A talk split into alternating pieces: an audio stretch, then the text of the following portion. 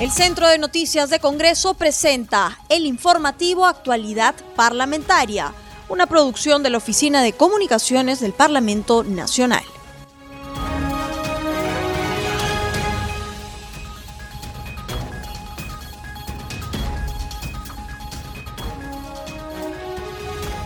Bienvenidos al programa Actualidad Parlamentaria, una producción de CNC Radio El Congreso. Este programa se transmite en las regiones de Apurímac, Radio Inca Tropical, en Huánuco, Radio Chalon Plus, en La Libertad, TV Cosmos 103.30 FM, en, en Pasco, Corporación de Cerro de Pasco 96.1 FM y en el Braen, Radio AA. Los saluda Rómulo Vargas y los acompañaré en esta jornada informativa.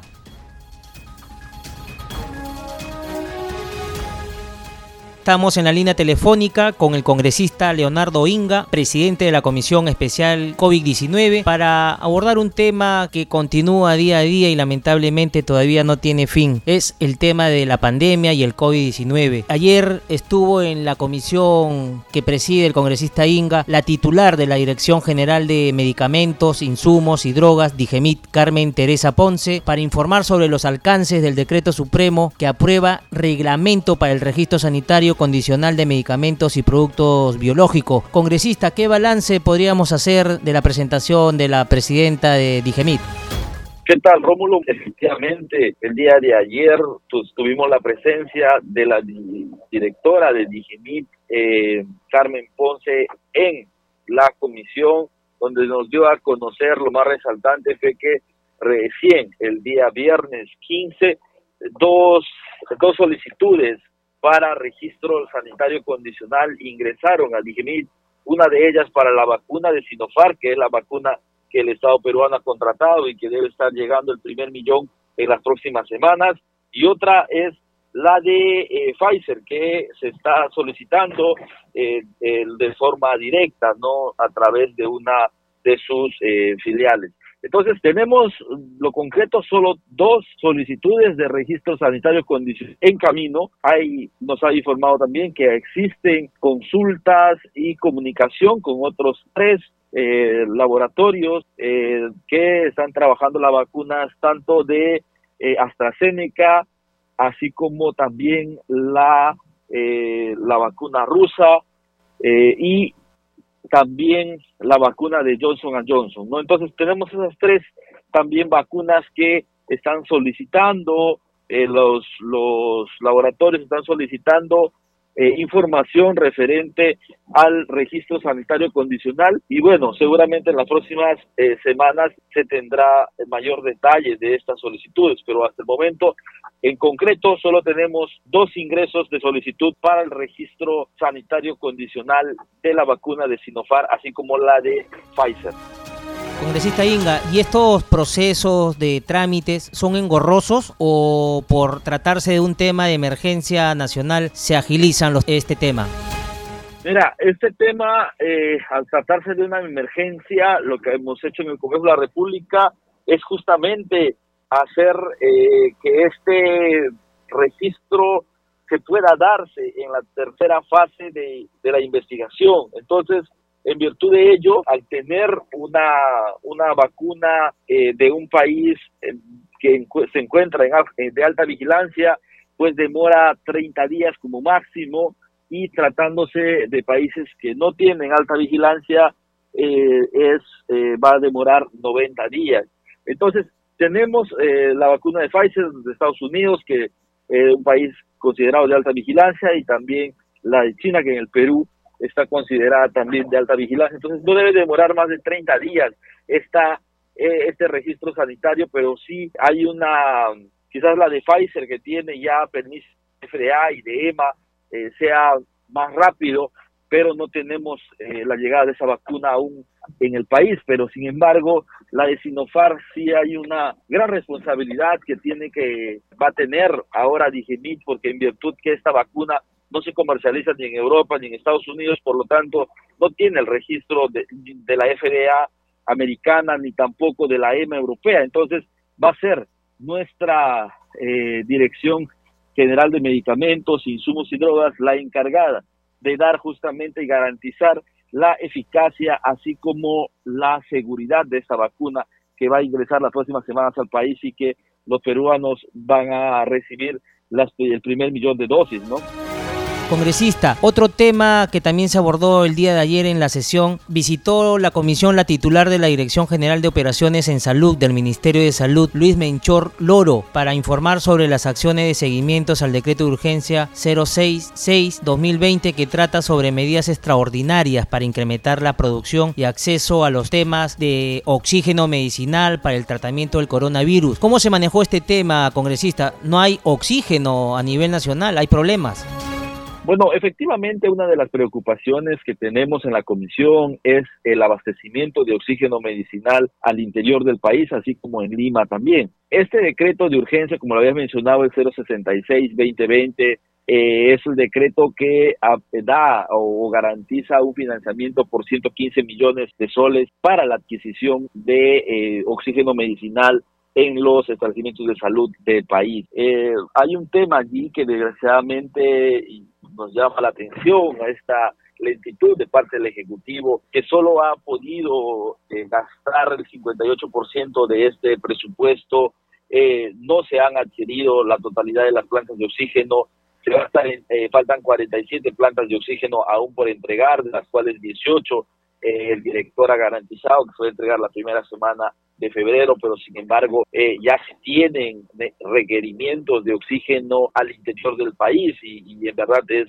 eh, el oxígeno es un elemento fundamental en la lucha contra el COVID-19, es el que eh, más eh, eficacia ha dado en esta en esta lucha eh, con el contra el COVID. Entonces, en virtud de ello, hemos pedido que se aceleren estas gestiones de estas plantas de oxígeno, que se entreguen estas 18 plantas en las 12 regiones para las cuales han sido destinadas, así como también que se agilice el resto de, de plantas para completar las 47 que se van a entregar y de ser posible se ha solicitado que también se vea el mantenimiento de las plantas que se encuentran al interior del país. No olvidemos que al inicio de la pandemia se tuvo serios problemas porque teníamos plantas inoperativas en el interior del país, en regiones como Loreto, Tumbes, Piura, entre otras. Entonces, realmente necesitamos eh, activar y, por eso llamamos a la, al, presidente a firmar la autógrafa de la ley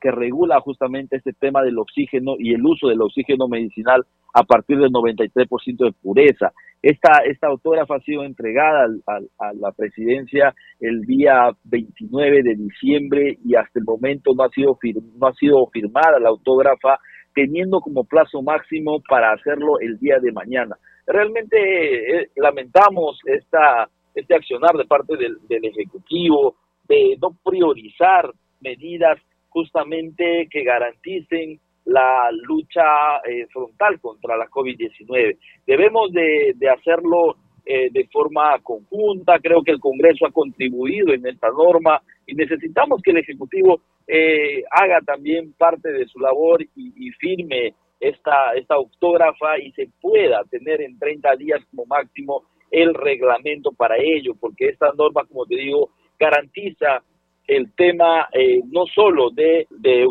la utilización del oxígeno al 93% de pureza, sino también que eh, garantiza el mantenimiento de, la, de las plantas de oxígeno, poniendo al MINSA como responsable de ellas para poder articular con los gobiernos regionales en las direcciones y gerencias regionales de salud para que los establecimientos de salud a cargo de estos tengan las plantas de oxígeno operativas al 100%, así como también tener eh, puntos de oxígeno en eh, establecimientos de salud, tanto de primer como de segundo nivel de atención, ¿no? Congresista Inga, ojalá que el presidente Sagasti observe la autógrafa y mañana ya esté firmada para que se distribuya como debe ser el oxígeno. En esa línea de trabajo, congresista Inga, ¿cómo es el manejo, la distribución en las regiones? Porque hay más de 10 regiones que están padeciendo con el tema del oxígeno. Bueno, sí, efectivamente se tiene eh, un presupuesto para atender tanto con oxígeno líquido, con los isotanques, así como con oxígeno gaseoso a través eh, ya sea de plantas de oxígeno o de balones de oxígeno. Esperemos que, que pronto este estos balones lleguen a los primeros niveles de atención. Eh, hay un calendario de, del MINSA que está entregando estos balones de oxígeno, pero también se le ha indicado al, director de DEGOS, de la, de la Dirección General de Operaciones en Salud del MINSA, que pueda vigilar la entrega del primer nivel de estos balones de oxígeno y no se queden en los almacenes de las direcciones y las gerencias regionales de salud, ¿no? Congresista Inga, y en torno al tema de los precios, hay gente inescrupulosa que viene cobrando por las colas. Adicionalmente, precio del balón de oxígeno ha subido considerablemente. Bueno, sí, ahí hay, que, hay que articular de mejor forma con Indecopi desde el Congreso hemos contribuido en hacer la modificatoria para justamente eh, este tema de, el, de la especulación y se ha hecho por insistencia las modificatorias a la norma para que se pueda tener un marco legal allí para que pueda intervenir tanto Indecopi como eh, también la Fiscalía y podamos eh, detener este tipo de accionar de personas inescrupulosas que buscan lucrar con eh, la desgracia estamos pasando todos todos los peruanos en, en esta situación de la pandemia del COVID-19. ¿no? Congresista Inga, ustedes en su comisión que preside han solicitado la presencia de la presidenta del Consejo de Ministros, Violeta Bermúdez, y de la titular de Salud, Pilar Macetti, respectivamente. ¿Ya hay una fecha para que esté en la comisión? Efectivamente hemos estado citando a la primera, así como a la de salud para la primera semana de febrero. Aún no hay una fecha definida, pero se están haciendo las coordinaciones. Hoy día se va a oficiar ya a los ministerios para poder tener la presencia de sus titulares en la comisión. Lo que buscamos es básicamente que se pueda tener los datos o las acciones que se va a tener contra eh, el COVID-19 en, esta segunda ola, las acciones concretas, tenemos el tema de las, del calendario de las llegadas de las vacunas, tenemos el calendario de vacunación, cuándo se va a vacunar, con qué cantidad eh, se va a contar de dosis para esas vacunaciones, eh, los diferentes protocolos para el tema de, de la focalización de las medidas en, en, las regiones, tenemos el tema del oxígeno, el tema de camas UCI, entonces hay una serie de temas relacionados a estas a esta participación de la Premier así como de la ministra de Salud. Congresista Inga, y en torno a todos estos temas que va a abordar la presidenta del Consejo de Ministros y ministra de Salud, ¿hay otros adicionales? Porque el tema de las camas UCI ya colapsaron, ya no hay camas a nivel nacional. ¿Qué hacer? Bueno, eh, efectivamente eh, tenemos que, que hacer uno, uno de los mayores no solo es el tema de contar con el equipamiento de las camas UCI, sino también con el personal de salud.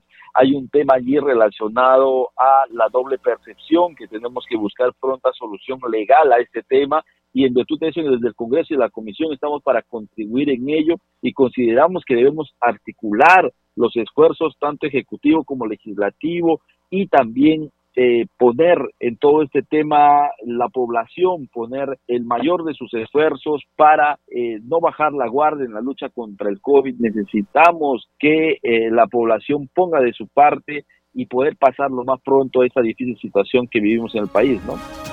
Congresista Inga, eh, sus colegas médicos han iniciado una huelga la semana pasada. ¿Usted ha tenido la ocasión de conversar con ellos? ¿Cómo está este problema? Ya que a la pandemia se suma otro problema. No hay médicos a nivel nacional y los intensivistas también no hay tampoco en los nosocomios. Bueno, eh, definitivamente eh, los médicos están en una en una lucha por sus reivindicaciones, pero también eh, entendamos que nos encontramos en una situación de emergencia sumamente complicada. El Ejecutivo, el Ministerio de Salud debe actuar de forma inmediata para lograr los consensos necesarios.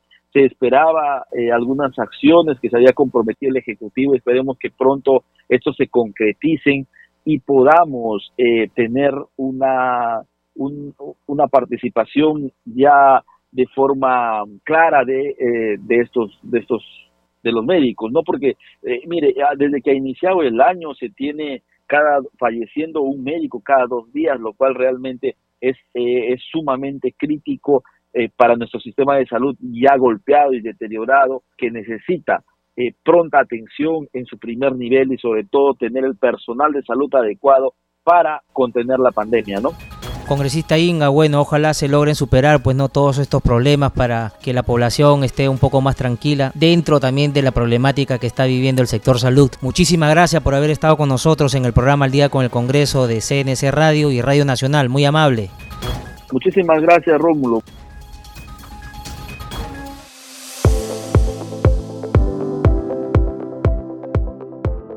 Ahora damos paso a nuestro segmento Congreso en Redes. En la línea telefónica estamos en comunicación con nuestra colega de la multiplataforma del Centro de Noticias del Congreso, Estefanía Osorio, para que nos cuente las actividades de los congresistas en las redes sociales. Adelante, Estefanía, te escuchamos.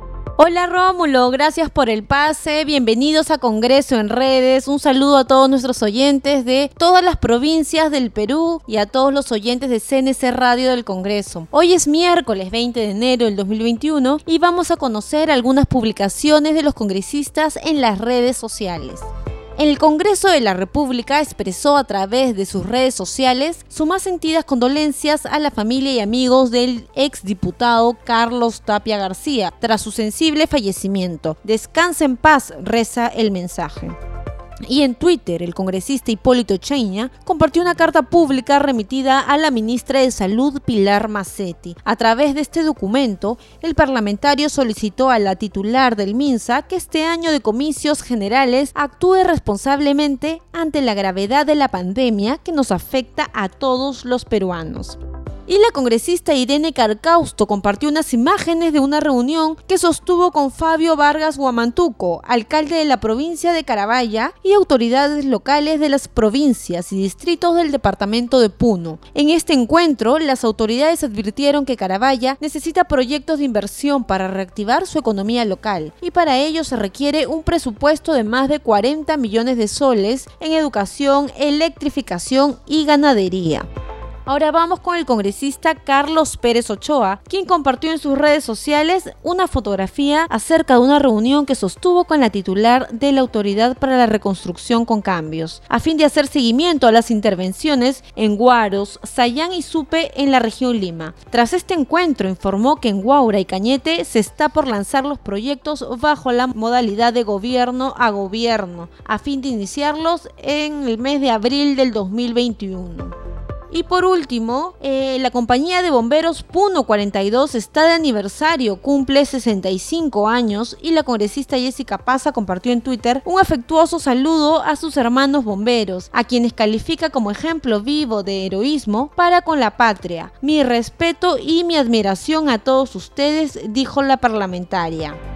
Bueno, hasta aquí llegamos con Congreso en, redes. Rómulo, muchas gracias. Un saludo para todos y no se olviden de seguirnos en nuestras redes sociales. Estamos en Facebook, en Instagram y Twitter. Nos encuentran como Congreso Perú. Adelante contigo, Rómulo. Gracias, Estefanía. Nos reencontramos el día de mañana.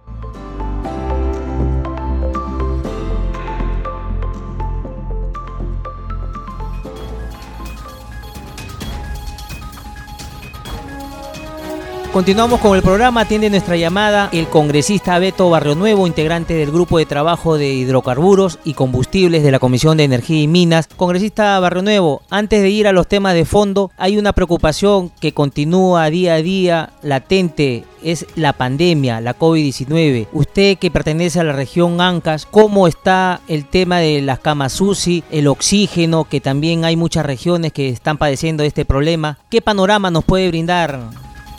Sí, Rómulo. Eh, mi región Anca eh, eh, prácticamente tiene el mayor contagio a nivel nacional. Se sitúa en el séptimo lugar con más de 34.319 casos, con una letalidad de 4.4%. Es una de las regiones que está siendo bastante afectada la región Ancash. se ve mucha deficiencia, pues, de, de, de, de, este sector de salud que desde la primera ola y hoy la segunda ola que que se lo mismo, eh, falta médicos, falta personal, falta equipos, prácticamente se nota un Estado que ya no está respondiendo a, a una población. Eso es lo que viene sucediendo en la región Ancash, ¿no? Definitivamente Eh, y, eso está haciendo de que se está, está perdiendo la vida de muchos seres humanos. Hago un llamado, se ha dicho a la ministra de Salud y reitero este llamado de que le ponga mayor atención a mi región Ancash. Y siempre recomendamos que tiene que partir por el primer nivel de atención. Congresista Barrio Nuevo, y en torno al tema de la infraestructura, el sistema de salud, ¿también ha colapsado? Así es, nosotros tenemos el Hospital Regional Elizar Guzmán Barrón que está en Chimbote, ya no cuenta con camas UCI disponibles para pacientes que deben ingresar a la unidad de cuidados intensivos. Eh, de las 12, 9 están ocupadas y 3 se encuentran inoperativas. Lo mismo sucede en la zona sierra, que es Guaraz, también ha colapsado. Eh, los módulos temporales no están activados a la fecha. Eh, yo hago un llamado en realidad, en realidad que el tema de infraestructura ha colapsado en la región Ancash. Congresista, a este problema se suma la huelga médica. ¿Los galenos de Ancash están trabajando normalmente o también se nota la falta de personal médico en los hospitales de la región? Vienen trabajando, pero también producto de lo que han sido afectados, muchos de ellos se encuentran también eh, con este virus, otros han, dejado de existir, todo ello, el, tema de personal ha reducido y no se tiene la, la, suficiente cobertura de personal médico en la región Ancash, que, que es uno de los factores que más afecta a esta región congresista Barrio Nuevo. Cambiándole de tema, hay otro tema sensible y es sobre el alza semanal que está experimentando el precio del balón de gas, que fue tema de análisis en el grupo de trabajo a la que usted integra, congresista Barrio Nuevo. ¿A qué conclusiones llegaron? ¿Por qué? ¿A qué se debe esta alza del combustible y del gas? Sí, como hemos podido notar, desde el 8 de diciembre hasta el 5 de enero de este año 2021 el salto ha sido mayor, alrededor de 5 soles por balón, de 10 kilos, de tipo de cambio en planta, ¿no? El producto de ello, sea, se, también la, comisión que, que integro el grupo de trabajo de, hidrocarburos y combustible, hemos tenido la sesión el día de ayer donde el gerente general de la acción de plantas envasadoras eh, nos hacía conocer que, que corren el riesgo, incluso que podrían dejar de fuera de carrera casi el 15% de estas, es decir, hasta, hasta 20 de un total de 146 que operan en todo el país, eh, estas plantas envasadoras podrían cerrar, ¿no? Eh, producto de ello, se ha, solicitado para el día viernes 22 al viceministro, a esta comisión de hidrocarburos y combustibles que pueda asistir y donde pueda darnos pues eh, qué acciones viene tomando para con la finalidad de, de, de, que se, no sé, si se pueda regular o, o, qué acciones viene tomando el Ejecutivo con lo que respecta a este problema que hoy venimos viviendo, ¿no? La, la, la alza. Así es. Congresista Barrio Nuevo, en torno al tema del precio del gas en la refinería se vendía a 17 soles 30 centavos y su precio final en la cadena de comercialización estaba en el rango de entre 27 y 40 soles, ¿no? De acuerdo a las marcas. ¿Usted qué nos podría decir sobre esta alza y aparte a qué se debe este problema? ¿Hay monopolio con las envasadoras? No quiero adelantar los, los, términos, Rómulo, pero considero que es urgente que Plus Petrol se pronuncie al respecto y que se dé una adecuada regulación por parte de los del OCINERMIN y del Ministerio de Energía y Minas para asegurar que se estabilicen los precios en el país.